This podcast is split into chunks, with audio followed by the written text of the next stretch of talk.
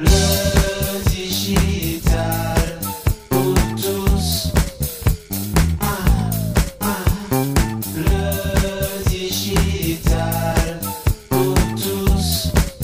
Agile par ici, agile par là, beaucoup de gens en parlent et peu de personnes pratiquent l'agilité pour de vrai. Pour celles et ceux qui me connaissent, je suis un adepte de l'agilité, du travail vraiment collaboratif, du travail où celles et ceux qui font les choses ont la liberté de choisir la façon dont ils peuvent les faire. Pour te donner les clés de ce que ça change vraiment, ouais, le fait de travailler en agilité, notre invité du jour est Nicolas Kalmanovitz, agile évangéliste, speaker, coach et senior manager chez Octo Technologies. Avec Nicolas, on a décidé de tout te dire sur le travail en mode agile et même de te faire un cadeau. Bonjour Nicolas. Bonjour PPC. Nicolas, première question pour toi. Travailler en mode agile, ça change quoi pour de vrai? L'agilité, c'est avant tout la capacité d'adaptation rapide à un environnement complexe et incertain. Donc, qu'est-ce que ça change de travailler en mode agile? Eh ben, toujours beaucoup plus de choses qu'on ne le pense au départ. Par du temps, on pense euh, adopter des méthodologies ou des organisations de travail euh, différentes avec des mots barbares, du Scrum, du Kanban, du Safe et pourquoi pas un peu de Spotify. On beaucoup parlé de la méthode agile ou des organisations agiles. En réalité, c'est tout un petit peu plus compliqué. PPC, si je prends la métaphore du corps humain, par exemple, disons que je Allons-y, mon agilité. Je veux être plus agile, plus souple, plus rapide, plus, plus en mesure de, de m'adapter, euh, stretch. Bah, c'est quand même compliqué. En plus, je suis pas très sportif. Alors, ça veut dire qu'il faut que je travaille mes gestes, ma précision, mes réflexes, euh, l'autonomie de, de tous mes membres. Je dois travailler ma coordination, et ça, c'est un sacré challenge. Et donc, la capacité de mobiliser finalement et mon corps et mon esprit pour un objectif euh, commun. Donc, euh, c'est beaucoup de choses. C'est aussi travailler la confiance en moi, euh, mon écoute, euh, mon souffle, euh, ma conscience de, de, de, de- moi et de mon environnement, et puis ma capacité à dépasser euh, finalement mes, mes limites physiques sans me blesser. C'est c'est presque une révolution. Alors, t'imagines à l'échelle d'une organisation, bah, c'est pareil. Que je développe euh, ma capacité d'adaptation en travaillant mes gestes, mes pratiques, mes croyances, ma culture, euh, pour dépasser le cadre existant. Et, finalement, euh, ce qu'on oublie souvent quand on se dit, bah tiens, allons travailler en mode agile, sont toutes les conditions du management, de la prise de décision, de la délégation, de la collaboration qui sont euh, challengées. Et, je pense que c'est important d'en avoir conscience pour appréhender ce changement de manière euh, équilibrée, puis surtout euh, durable. Donc on voit bien, c'est un, c'est un sujet de management en fait. hein, ce, ce sujet. Mais quand on est une entreprise où, bon, certains ont dit oui, oui, on est agile, mais en fait, ils ne le font pas vraiment. Comment on s'y prend pour démarrer avec un premier projet en agilité? Ça marche comment? On fait quoi? La, la première chose, je pense, hein, c'est déjà est-ce que le projet, euh, c'est un bon candidat à l'agilité? Euh, L'agilité, on n'a pas besoin partout. Ça, ça pourrait être mon métier. Je vais pas le vendre à tout le monde et à tous les moments. L'agilité, c'est utile quand on a besoin de euh, s'adapter à l'incertitude, quand on n'est pas sûr euh, du produit, du projet qu'on va mener, qu'on n'est pas sûr de la solution qu'on propose par rapport à un besoin, quand on n'est pas sûr des technologies. Donc, euh, donc déjà, s'assurer que, que le projet, c'est un projet d'incertitude et que donc on a besoin de s'adapter en continu. Et puis la deuxième chose, je dirais, c'est peut-être euh, le, mode de collaboration. Ce qu'on va chercher en agilité, c'est de, de, de- prendre les bonnes décisions au bon moment, euh, c'est d'éviter de, de perdre du temps, hein. Euh, c'est se tromper le plus rapidement possible. Ça veut dire que on va euh, dépasser les silos traditionnels des entreprises. On va non pas travailler par séquence, chaque expert va intervenir à un certain moment, le design, amont, puis en définir euh, la spécification du projet, les gens qui vont développer le projet, puis les gens qui vont lancer, puis les gens qui vont analyser les résultats. En fait, toutes ces personnes-là, on va les mettre ensemble dès le début euh, et on, on- on va s'assurer qu'elles partagent une même vision euh, de l'objectif. On va pas partir du principe qui dit euh, eh bien, euh, qu'un boss a décidé qu'il fallait faire quelque chose et qu'une autre personne a fait euh, 300 pages de spécifications pour se dire, OK, c'est facile, on va y arriver. Non, on va mettre les gens ensemble, en continu, dans la durée. Ok, donc on commence par les gens, on a le projet, euh, donc on a le où, le why, bon, c'est le sens du projet, ça il faut le trouver. Euh, le, le, le comment, euh, ça se fait quoi? Ce sont les équipes qui décident du comment on fait les choses Ce sont des injonctions, c'est le patron qui dit non, non, organisez-vous comme ça. Comment, comment ça marche concrètement? Alors, si, si j'observe l'organisation déjà agile, qu'est-ce que je vois? Je vois une ou des équipes prennent des décisions par elles-mêmes, pour leur périmètre, pour atteindre leur objectif. Donc, au final, je vois éventuellement des leaders qui posent un, cadre, euh, qui échangent sur un objectif et euh, qui finalement délèguent euh, à des équipes le qu'est-ce qu'il faut faire et comment on doit le faire. Ça, c'est voilà, de l'observation, c'est ce que je dois pouvoir voir, constater dans une organisation euh, qui se pense agile. C'est vraiment une question de délégation. Euh, tout, tient à la vitesse des prises de décision et à leur euh, pertinence. Au final, dans la plupart des organisations, euh, prendre des décisions nécessite des validations, de, de demander des autorisations. Donc, bah forcément, le chemin des autorisations, c'est un chemin long. On perd du temps, on perd du temps pour vérifier des, hypothèses. On perd le temps dont on a besoin pour s'assurer rapidement que la solution qu'on propose, elle est adaptée à un besoin. Donc, donc, en agile, on va mettre la décision plus proche du terrain, euh, là où on a besoin de la prendre, là où un événement se produit. C'est une question de, un commentaire plutôt de, de Vincent, mais je voudrais te faire réagir dessus. Vincent nous dit l'agilité demande beaucoup plus d'intelligence collective et individuelle, et c'est pas toujours facile. C'est vrai que c'est pas toujours facile. On fait comment quand c'est pas facile, Nicolas? C'est vrai. En plus, je constate souvent que il y a des injonctions comme ça. On se dit bon bah, on est agile, donc euh, c'est à vous de prendre des décisions, euh, c'est à vous de vous organiser entre vous. Voilà. Hein, Dans le meilleur des cas, décision euh, managériale, leadership qui dit bah c'est à vous, c'est vous qui honnez, c'est vous qui avez la responsabilité. Comme diraient les Américains, vous êtes accountable avec ma super prononciation. Et c'est pas simple parce que on a plutôt appris le contraire. On a appris un environnement très papa-maman, très professeur-élève, très infantilisant finalement. Euh, et sortir de ça, c'est difficile. Mais c'est difficile euh, a, a, a priori. C'est a priori quand on se dit euh, ah non mais jusque là, moi j'avais juste la responsabilité de faire ce qu'on me disait de faire. Euh, j'avais pas la responsabilité de prendre des décisions euh, collectivement, euh, donner mon avis, prendre des risques. Mais si on pose un cadre où on a le droit à l'erreur, si on pose un cadre où on a le devoir et la possibilité d'apprendre, en fait, c'est assez simple, c'est même euh, très enthousiasmant. Je peux euh, prendre des décisions euh, à condition simplement que j'ai pu échanger avec mes pairs, avec les autres personnes, comité sur sur l'objectif, pour m'assurer que c'est la bonne décision. Donc, pas facile et en même temps, au final, c'est plus simple. C'est plus simple parce que si- on regardait ça d'un peu plus loin, c'est que du bon sens. Finalement, l'agilité, euh, c'est le meilleur pré- prétexte que j'ai pu trouver euh, pour retrouver du bon sens dans la vie d'entreprise. Et alors, quand on est arrivé avec l'agilité à retrouver du bon sens dans la vie de l'entreprise, il y a, il y a un retour en arrière ou pas? C'est compliqué de revenir en arrière. On peut plus revenir en arrière. On peut revenir en arrière. Il y, a- il y a une tension qui se crée quand on commence à faire un peu, un peu d'agilité.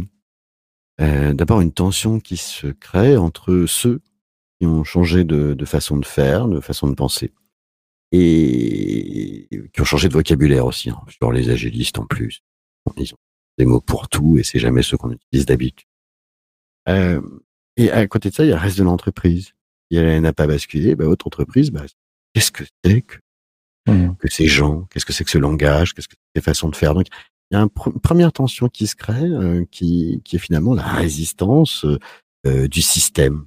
Se disent, ce changement, euh, il est étrange, je, je vais, je vais aller m'en débarrasser. Une sorte d'homéostasie, de, de retour en arrière qui peut aller très très vite si on ne crante pas ce changement, si on ne le déploie pas. Ça, c'est Mhm. la première chose. La deuxième tension, en effet, c'est qu'une fois qu'on y a goûté, à goûter à ce plaisir de travailler au plus proche de l'utilisateur, du client, du citoyen, ce plaisir de collaborer avec euh, des personnes qui ont d'autres expertises, au quotidien d'apprendre finalement euh, de nouvelles choses. Ben, une fois qu'on y a goûté, on n'a pas tout envie de retourner en arrière. Et donc à un moment donné, on se retrouve pris dans cette double tension, euh, gérer la différence d'une organisation, d'un système, et puis adresser le fait que, bah non, qu'on y a goûté, on peut pas retourner en arrière. Jamais. Une fois, qu'on y a goûté, on ne va pas retourner en arrière. C'est Suzanne. Euh, L'agilité peut aussi faire, faire peur. Euh, tiens, une question d'Olivier. Il te demande quelles sont les étapes pour passer d'un mode traditionnel à un mode agile? Deux échanges sont, sont très très bons. Peut-être la première étape, c'est justement traiter cette question de la peur. Parce que au, au final, c'est pas tant l'agilité qui fait peur, c'est le changement. C'est le changement dans lequel on peut pas se projeter. C'est le changement qui est imposé. euh, et c'est le changement sur lequel finalement on n'a pas trop de prise en général dans les entreprises. Juste quelqu'un a décidé qu'il fallait être plus agile ou plus digital ou plus produit ou je ne sais. Pour moi, la première étape, elle est là. Euh, traiter cette euh, cette peur, non pas euh, par force de conviction, mais plutôt en euh, s'assurant qu'on met en conversation avec tout le monde, à toutes les premières personnes concernées, ce qu'on cherche à atteindre. Qu'est-ce qu'on cherche à atteindre? Est-ce qu'on cherche à être des génies, des staccanovistes de nouvelles méthodes de travail Est-ce qu'on on cherche à être des super euh, euh, agilistes, euh, des praticiens du Scrum, de je ne sais quoi? Ou est-ce qu'on cherche collectivement à trouver euh, des façons de faire qui nous correspondent plus, dans lesquelles on se sent mieux et qui vont apporter des solutions plus à même euh, de répondre à des besoins utilisateurs? Et je pense que c'est cette conversation-là, l'étape 1. Qu'est-ce qu'on cherche à obtenir Mhm. ensemble? Mhm. Ensuite, on peut euh, commencer à changer les gestes progressivement, euh, changer les façons de faire, mais toujours en gardant euh, à l'esprit non pas la nouvelle méthode qu'on souhaite employer, mais plutôt, ok, que- quels sont les principes sous-jacents? Pourquoi est-ce que je vais changer de geste et comment je Mhm. vais changer de geste? Moi, j'aime beaucoup m'atteler aux problèmes, pareil aux objectifs. Euh, ok, aujourd'hui, par exemple, euh, toutes les entreprises ou toutes les organisations, toutes les équipes n'ont- pas les mêmes problèmes à un instant T. Donc, euh, j'aime bien poser cette question. Ok, maintenant qu'on sait euh, pourquoi est-ce qu'on veut changer de façon de faire, quel est le premier problème qu'on a Et ça peut être, euh, bah, ça nous prend du temps euh, d'aller jusqu'à l'utilisateur parce qu'il y a plein d'étapes ou où euh, on communique pas assez les uns avec les autres, ou entre euh, l'idée qu'on avait au départ et à la fin, il y a, il y a un fossé. Ok, prenons ce problème et voyons, expérimentons des petites choses qui vont nous permettre euh, de, de, de, de vérifier euh, que les nouvelles façons de faire qu'on nous propose, ce sont les Mhm. bonnes, celles qui sont le mieux adaptées à nos besoins. Donc, je pense que ça, c'est la deuxième étape. Comprendre les problèmes et commencer à, à pratiquer différemment, à, à- à changer de geste, mais toujours sous la forme d'hypothèses et d'expérimentation. Hmm, toujours tester, tester, tester et voir les retours. Tiens, une question de Pierre. Il est sur LinkedIn. Euh, il nous dit il y a souvent une nécessité de complémentarité entre des briques de projets en agile et puis celles qui sont en V. Comment on gère ça? La question est vaste, mais fais-nous une réponse courte. Alors, comment on fait pour gérer les deux? Alors, c'est mieux quand on n'a pas à gérer les deux. L'important, euh, dans ces cas-là, c'est deux choses. D'abord, s'assurer que tout le monde, qu'on soit en cycle en V ou en agile, est, est bien euh, en train de travailler sur un périmètre clair, protégé, avec des frontières. Alors, ça a l'air très paradoxal parce qu'on parle d'agilité, de collaboration, de, de, de briser les silos. Oui, mais on a besoin de frontières claires, d'accord, pour pour pas saturer cognitivement, pour pas euh, euh, être continuellement dépendant des uns et des autres, surtout d'être dépendant entre euh, du cycle en V et, des agilistes, c'est-à-dire entre des gens qui avancent très très vite euh, et qui démontent des petites choses en continu, et du cycle en V où on a besoin d'atteindre euh, avec dans la durée des livrables un peu imposants. Donc on, a besoin de se protéger, de réduire les dépendances, d'avoir des périmètres très très clairs. Et puis on a besoin de mettre en conversation de manière régulière, ritualisée. Donc avec- entre les cycles en V et, et les agiles, ce que j'aime bien faire, c'est régulièrement un point sur OK, est-ce qu'on est toujours aligné sur l'objectif? Comment est-ce qu'on peut euh, corriger nos dépendances? Euh, Est-ce que euh, les agilistes peuvent prendre un peu plus d'autonomie par rapport à un sujet? Ou est-ce que euh, du coup, euh, côté cycle en V, on peut eh bien euh, modifier euh, le périmètre euh, pour, pour que le projet soit plus serein? Donc il y a cette mise en conversation. Question de Patrick. Il te dit euh, si je dis agile, souvent on lui répond fragile. Tu réponds quoi à ça? Je réponds anti-fragile. Euh, L'agilité, c'est euh, la capacité d'adaptation euh, rapide au changement. Et la capacité à tirer meilleur parti de, de, de la complexité et de l'incertitude. D'accord? En allant chercher du feedback rapide. Donc, ça peut avoir l'air fragile. En réalité, c'est le premier pas vers la résilience, la capacité à encaisser les coups, les crises, l'incertitude et à retrouver sa forme initiale. Voire, ça j'en suis convaincu, et pour moi, la crise que j'espère en train de quitter, euh, le démontre, c'est le premier pas vers l'antifragilité. C'est-à-dire que face à la crise, euh, quand on regarde une fois qu'elle est passée, on se rend compte que euh, ceux qui sont dans l'agilité, donc ceux qui sont dans cette recherche continue d'adaptation, euh, sont meilleurs après la crise qu'ils ne l'étaient avant. Ils sont encore plus à même euh, de performer qu'avant euh, le changement, avant la crise. Pour moi, les agilistes sont avant tout des antifragiles.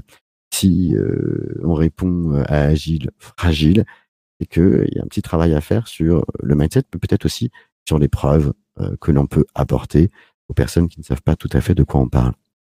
Ok, super. Allez, une question, c'est celle de Lionel. C'est peut-être une question un peu plus personnelle. d'ailleurs. Est-ce que le mode agile déteint sur ta vie privée aussi? mais oui, mais tellement. Bien vu, Lionel. Euh, c'est génial. Euh, ouais, alors je suis tombé dedans en plus euh, il y a une dizaine d'années maintenant. Et euh, oui, ça, ça déteint sur ma vie privée. Alors très très positivement. À certains moments, alors j'ai un certain nombre d'enfants. On, a, on a un petit côté agile family, c'est-à-dire que bah, quand on a des gros projets ou des grosses crises, tiens, comme le premier confinement, euh, on pose un, un, un, un board, un tableau dans le salon, euh, on pose nos tickets sur qui va faire quoi, on se réorganise pour les devoirs, pour s'adapter à la situation. Euh, euh, régulièrement, on fait des rétrospectives en famille, on discute euh, le dimanche de qu'est-ce qui s'est bien passé dans la semaine, qu'est-ce qu'on aimerait améliorer. On travaille euh, la richesse de notre collectif, notre compréhension mutuelle pour faire les choses mieux. Donc oui, ça, ça a un impact sur ma vie de famille, même sur la façon dont on adresse les vacances, pour être sûr que ça se passe bien. Souvent, avec mon épouse, on, on se pose cette question, nos vacances, on en attend quoi? C'est quoi donc, finalement les caractéristiques idéales de nos vacances? On, Finalement, on crée la vision de Mhm. notre objectif de vacances. Après, on définit un petit peu les contraintes que l'on a, euh, le, le temps, le budget, etc.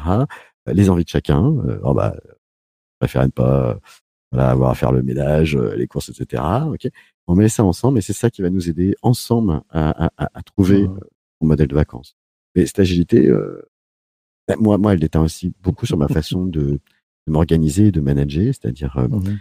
ça fait maintenant huit ans que, que, que ma vie professionnelle et privée, ma to-do list, elle est Mhm. gérée avec un Kanban, un outil très utilisé en agile. Et ça ça m'a sauvé la vie un nombre de fois euh, considérable. Ça a même sauvé mon couple, d'après ma femme. Ah bah, c'est moment c'est beau. On s'est retrouvé avec trois enfants. Euh, on est acheté un appartement, il y avait des travaux, on changeait de boulot. Mhm. Bref, c'était l'enfer. Et vous avez fait une rétro. Euh, ouais, et puis on a posé, on a posé ce, ce Kanban partagé pour, pour ne plus euh, se disputer le soir sur mais t'as sorti les poubelles, euh, t'as appelé la banque, t'as fait ceci, Mm. t'as fait cela, promis planning poker. des c'est bon. Et en fait, là, on a tout posé. Le fait de tout Mhm. poser dans, dans le board et de, de tirer euh, les tickets, les choses à faire, bah, ça crée de la Mhm. transparence. Du coup, il y avait moins de tension et le soir, au lieu de s'engueuler, bah, on pouvait se retrouver, faire un câlin, regarder une série. Formidable. Tiens, je te Ça prends une vie. question. Ça change la vie, c'est beau. Euh, une question de Zuber euh, sur, sur LinkedIn. Euh, Peut-on euh, être agile dans tous les métiers, dans la presse ou même dans le bâtiment euh, BTP Oui. La réponse est oui. On peut développer sa capacité d'adaptation. On doit Mhm. développer sa capacité d'adaptation, d'innovation euh, dans tous les métiers. Après, on va pas forcément s'y prendre de la même manière. Mhm. Euh, alors, il y a quelques années, on disait, bon, on va pas construire des ponts et des fusées en agile non plus. Bon, on a changé d'avis depuis, puisque on, voit bien arrive, qu'aujourd'hui, le leader euh, de, de- de- du transport spatial euh, est un agiliste. Sans, sans le nommer. Sans le nommer. sans le nommer. Donc, donc, euh, on, on peut euh, en effet euh, Mm. adopter des principes, principes, des principes agiles euh, dans tous les domaines. Après, pas forcément, on va pas forcément faire les choses tout à fait de la même manière. Il faut respecter les particularités des contextes et des métiers. Question d'Isabelle. Euh, qui peut impulser ce passage en mode agile au cœur d'une organisation? Ça dépend de l'organisation. Si on est dans une organisation très hiérarchisée, par exemple, euh, nécessairement, euh, l'impulsion du changement, elle doit être portée au nez par un leader, par Mhm. quelqu'un qui a la possibilité d'influencer, de donner les moyens au changement. Dire il faut changer pour en donner les moyens, bah, un jeu à somme nulle. Euh, quelqu'un qui est capable aussi de, de montrer l'exemple. Euh, donc voilà, dans une organisation hiérarchique, il faut aller taper tout en haut en- en- voilà, quelle que soit la typologie d'organisation, d'ailleurs, hein, Mhm. association, euh, euh, très très grand groupe privé ou mixte, petit, c'est toujours pareil. Il faut que ce soit porté avec leadership. Question personnelle, c'est une question de Jérôme. À quand un petit e-book ou un gros Nicolas sur le travailler en mode agile Justement, PPC, on, on en tout ça, ça, nous tend la perche, terrible. Ah, Merci Jérôme. Alors, j'ai des publications, mais on pourra vous donner des références si vous le souhaitez, assez sympa. Il y a aussi euh, euh, de très beaux euh, livres blancs euh, chez Octo Technologies que vous pouvez télécharger gratuitement sur euh, la culture du changement, la culture agile, la culture du flow, hein, du flux. Mais en effet, je, je pense qu'on va bientôt pouvoir passer au petit book euh, sur en mode agile avec PPC. Ouais, ça, ça. Bon, alors déjà, bon, la grande nouveauté, c'est que depuis ce matin, euh, 6 heures du matin, si vous aimez les podcasts, c'est le petit cadeau qu'on vous a fait avec Nicolas. On a profité des vacances de l'été pour, euh, bah, sortir un, nouveau podcast. Ça s'appelle Agile pour de vrai. Vous avez les références dans les liens sur LinkedIn et, et sur YouTube, si vous êtes sur l'une ou l'autre des plateformes. Euh, ça s'appelle Agile pour de vrai. On vous l'a joué à la Netflix. Six épisodes. On les a tous mis d'un coup. Voilà, vous pouvez tous les, les écouter. Et, c'est structuré selon, euh, bah, je dirais, on démarre par le why, on continue par le who, le what, le how, le, et la suite. Et puis, on a même fait un dernier épisode, le sixième. Euh, vous conseille de, les écouter dans l'ordre, hein, parce que c'est comme une série. Euh, le dernier vous apprendra il y a, il se passe quoi après l'agilité. Voilà, c'était le petit cadeau. On a pris beaucoup de plaisir à, tout ça. Merci, merci.